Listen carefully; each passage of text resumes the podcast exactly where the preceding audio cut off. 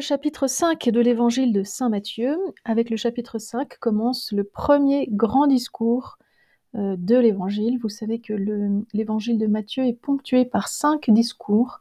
Nous entrons maintenant dans le premier. Et nous allons commenter aujourd'hui les béatitudes qui constituent le tout début de ce discours. Voyant les foules, il gravit la montagne, et quand il fut assis, ses disciples s'approchèrent de lui et prenant la parole, il les enseignait en disant Heureux les pauvres en esprit, car le royaume des cieux est à eux. Heureux les affligés, car ils seront consolés. Heureux les doux, car ils posséderont la terre. Heureux les affamés et assoiffés de la justice, car ils seront rassasiés. Heureux les miséricordieux, car ils obtiendront miséricorde. Heureux les cœurs purs, car ils verront Dieu. Heureux les artisans de paix, car ils seront appelés fils de Dieu. Heureux les persécutés à cause de la justice, car le royaume des cieux est à eux. Heureux êtes-vous quand on vous insultera, qu'on vous persécutera, et qu'on dira faussement contre vous toutes sortes d'infamies à cause de moi. Soyez dans la joie et l'allégresse, car votre récompense sera grande dans les cieux. C'est bien ainsi qu'on a persécuté les prophètes, vos devanciers. Voilà, alors nous entrons donc dans ce sermon sur la montagne qui contient, euh, par le texte que l'on vient d'entendre, un des enseignements les plus importants de Jésus sur la vie des disciples. Nous sommes, comme euh, le premier verset l'indiquait, nous sommes sur une montagne. Jésus gravit la montagne et c'est de là qu'il parle aux foules. Une montagne dans l'Évangile souvent fait allusion à la théophanie du Sinaï dans le livre de l'Exode où Dieu s'était montré à Moïse et au peuple et, lui avait euh, révélé la loi, le don de la loi. On a l'impression qu'ici encore une nouvelle loi va être proclamée sur la montagne. Cependant, Jésus ne se présente pas comme un législateur, il ne proclame pas vraiment une nouvelle loi, une loi qui était inconnue. De fait, dans les béatitudes, il y a de très nombreuses réminiscences de l'Ancien Testament. Mais Jésus se présente plutôt comme l'interprète authentique de la loi. C'est plutôt son interprétation qui est nouvelle et non la loi en tant que telle. La nouveauté de cette interprétation, c'est cela en fait la nouveauté de l'évangile, la nouveauté de, son message. Jésus proclame les béatitudes dans cette terre promise du moins y a-t-il une allusion à la terre promise? Rappelez-vous, Moïse avait fait entrer le peuple sur la terre promise. Et il est question ici de donner cette terre aux pauvres, aux humbles. Comme Josué qui avait fait entrer dans la terre promise, eh bien Jésus nous fait entrer dans le royaume des cieux par ses béatitudes.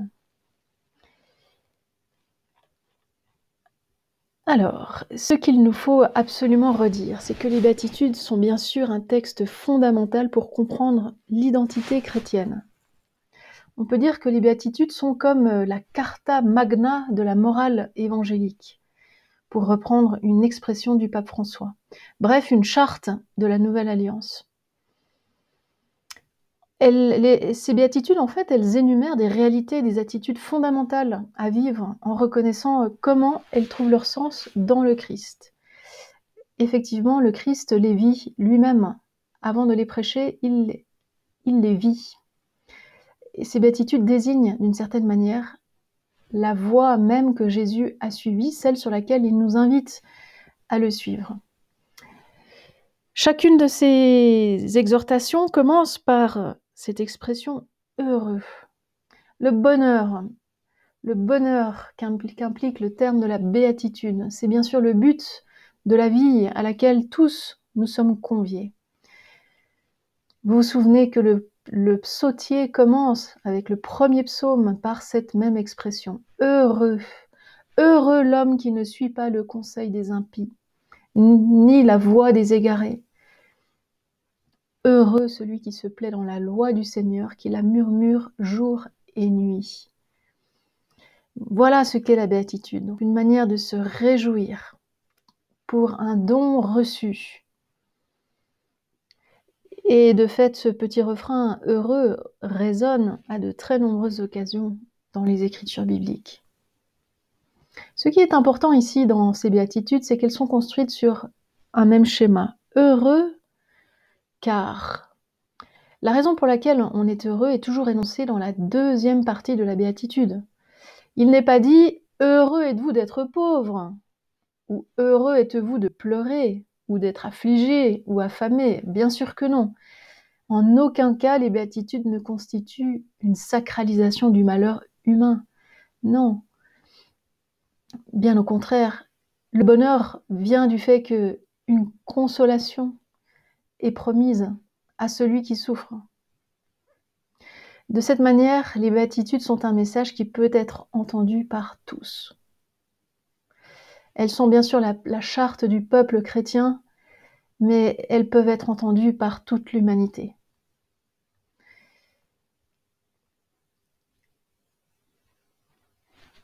Si nous nous intéressons un petit peu à la manière dont ces béatitudes sont articulées dans ce texte, eh bien, nous pouvons tout d'abord repérer les sept premières béatitudes. C'est-à-dire que nous allons jusqu'au verset 5.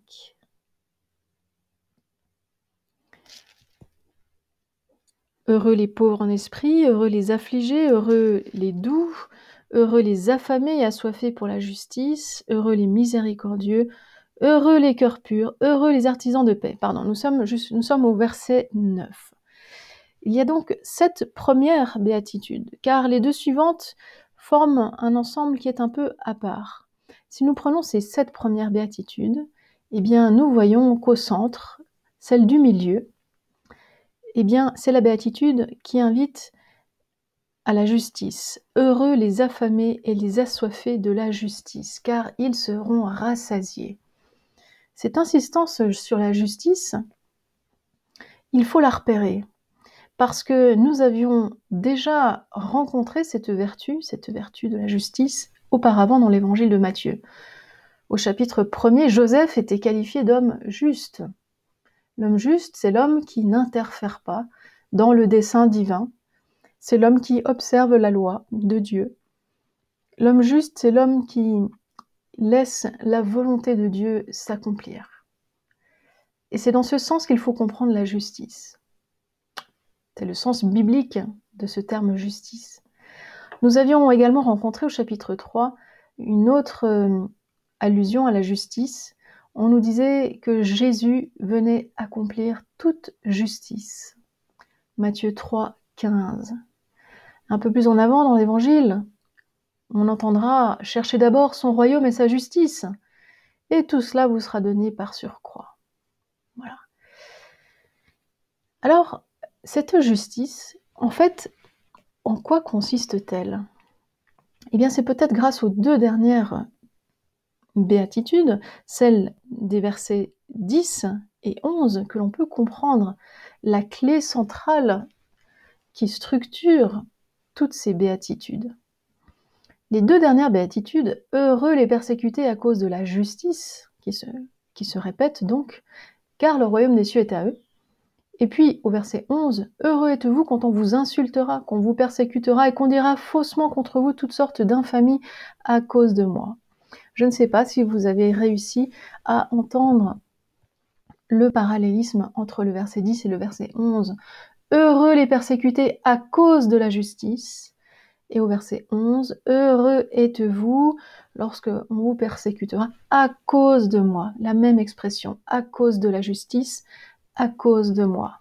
On comprend, grâce à ces deux dernières béatitudes, la huitième et la neuvième, qu'en fait la justice n'est autre que Jésus lui-même. Donc, lorsque l'on prend la béatitude centrale dans le tableau des sept premières béatitudes, eh bien, on a au centre les affamés et les assoiffés de la justice qui seront rassasiés. Ces affamés et assoiffés de la justice représentent ceux et celles qui sont finalement assoiffé, affamé de connaître le Christ, puisqu'il est lui-même la justice de Dieu incarné. Toute sa vie consiste à faire la volonté du Père. Il est, la justice. Voilà, en ce sens, il est la justice. Il faut repérer cet axe central dans, cette construction des béatitudes.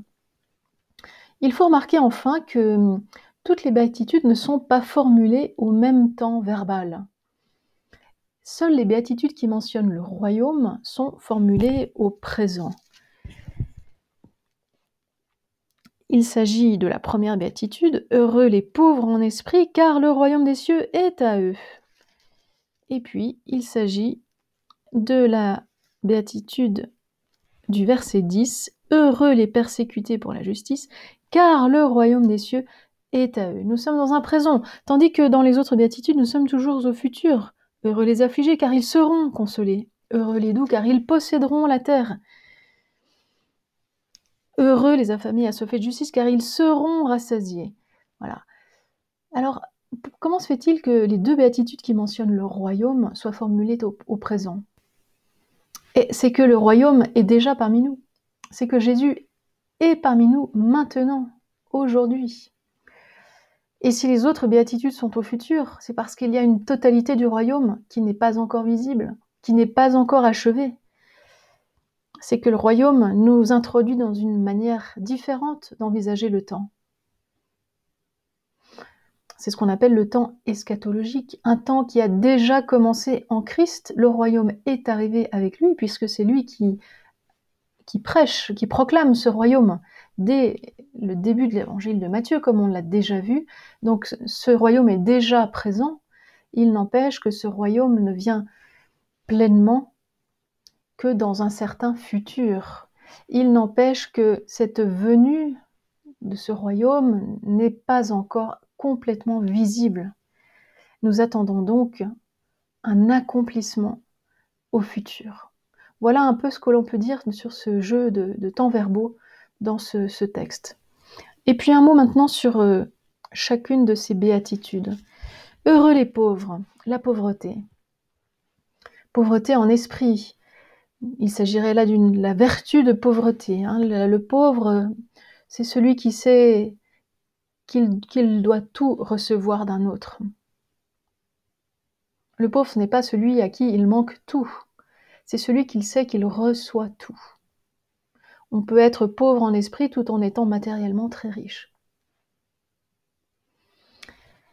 Il faut faire remarquer d'ailleurs que dans les béatitudes du côté de Saint Luc, puisque nous avons une autre version des béatitudes chez Saint Luc, Luc ne dit pas les pauvres en esprit, il dit les pauvres tout court.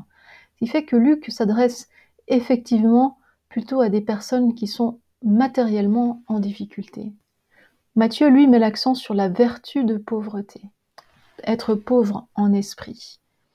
Jésus lui-même a vécu cette pauvreté dans ses deux sens, en esprit et matériel. C'est toujours lui notre point de référence. La douceur, heureux les doux.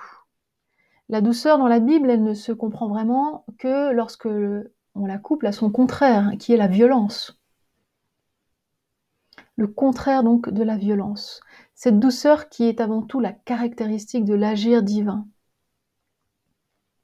Et Dieu qui nous invite à agir à sa manière, à son image, par la douceur. Nous avons de très beaux textes dans la Bible qui nous parlent de cette paix, de cette douceur.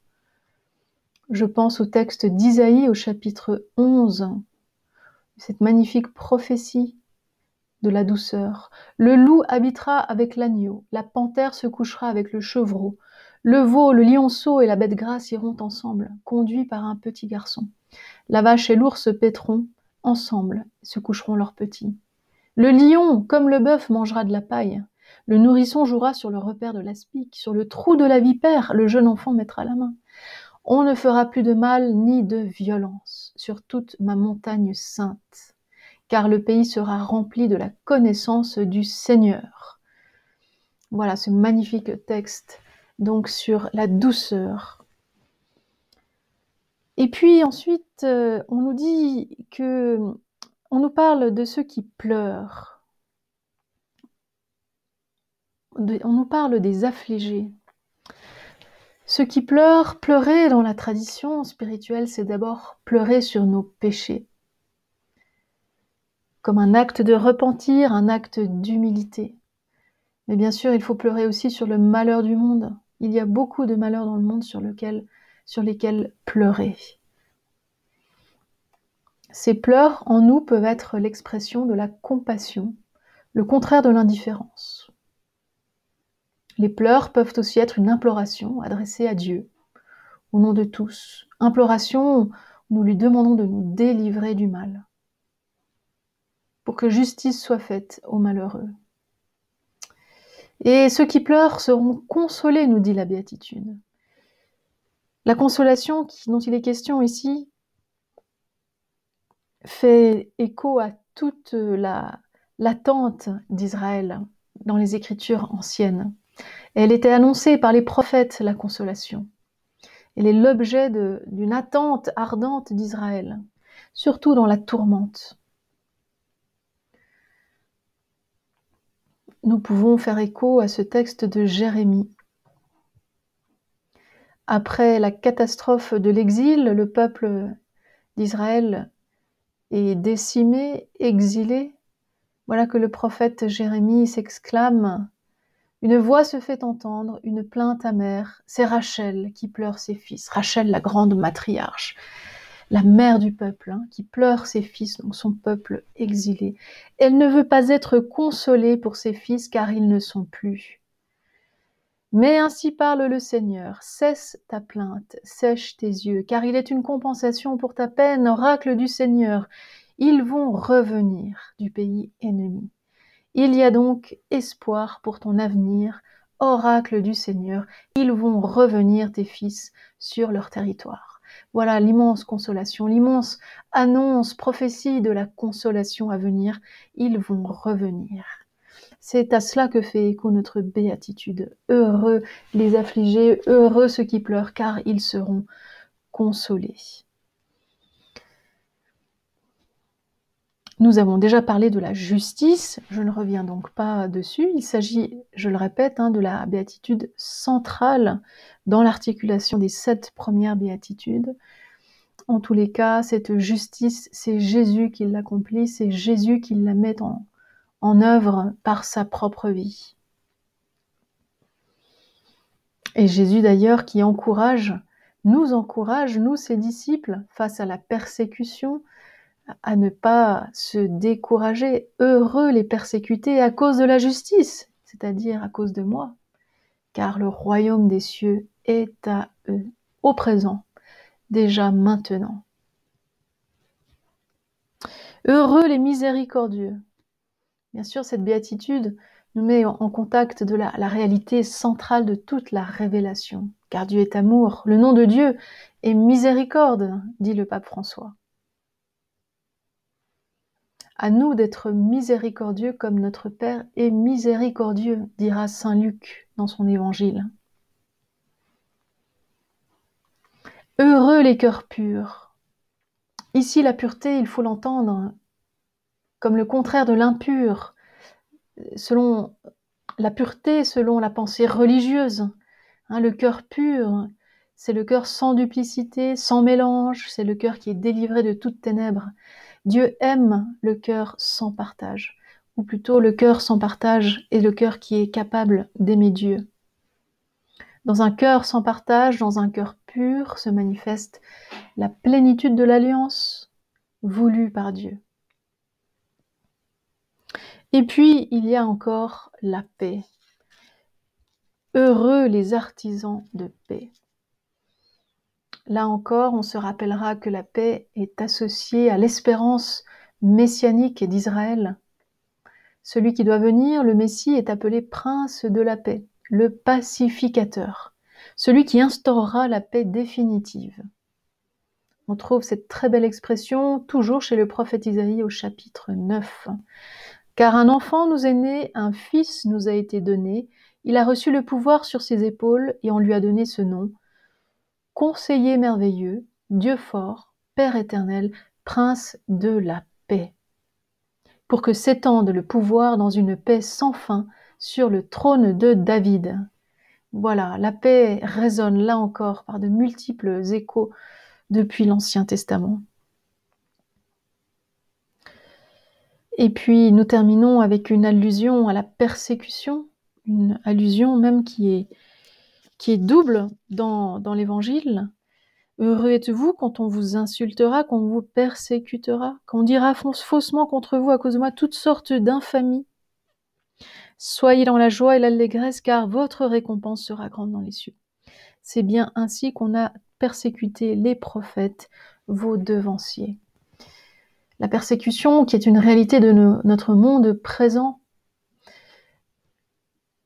cependant peut-être nécessite-t-elle une clarification nous savons que le martyr ne doit pas être recherché, mais seulement accepté.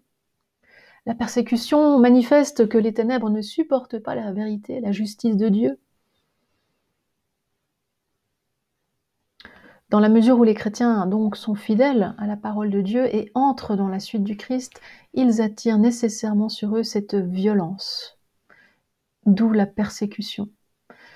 Mais ils seront victorieux de la victoire du Christ et ainsi ils, seront associés à l'avènement de son royaume. Voilà, c'est sur ces mots que nous nous arrêtons aujourd'hui. Et nous, surtout, nous ne perdons pas de vue que les béatitudes ont d'abord été vécues par Jésus.